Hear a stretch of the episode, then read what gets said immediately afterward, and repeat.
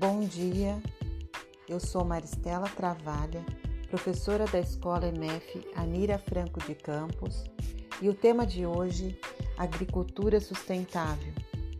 E como exemplo falarei sobre a horta orgânica Santa Maria, localizada no município de Mogi Guaçu, no bairro Itacolomi, gerenciada pelo grupo de missões. Lá eles produzem as mais frescas verduras, usando o sistema de sustentabilidade. A compostagem, que usa o humus de minhoca e os restos das cascas de alimentos.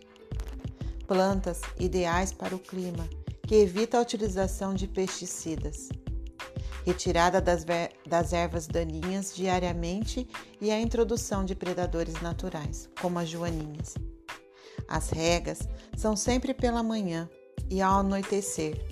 Todas essas técnicas garantem uma colheita semanal, segundo Rosângela da Silva, responsável pelo projeto, que é a entrevistada de hoje. Trabalhar com sustentabilidade é plantar um presente que garanta a subsistência das novas gerações. Num planeta que pede socorro e se aquece a cada dia, pois melhor do que plantar árvores, despoluir rios, proteger animais, é semear a consciência de que a garantia da vida é respeitar as fronteiras da natureza. Ficamos por aqui. Um excelente final de semana. Até segunda-feira com mais um podcast. Até lá, pessoal!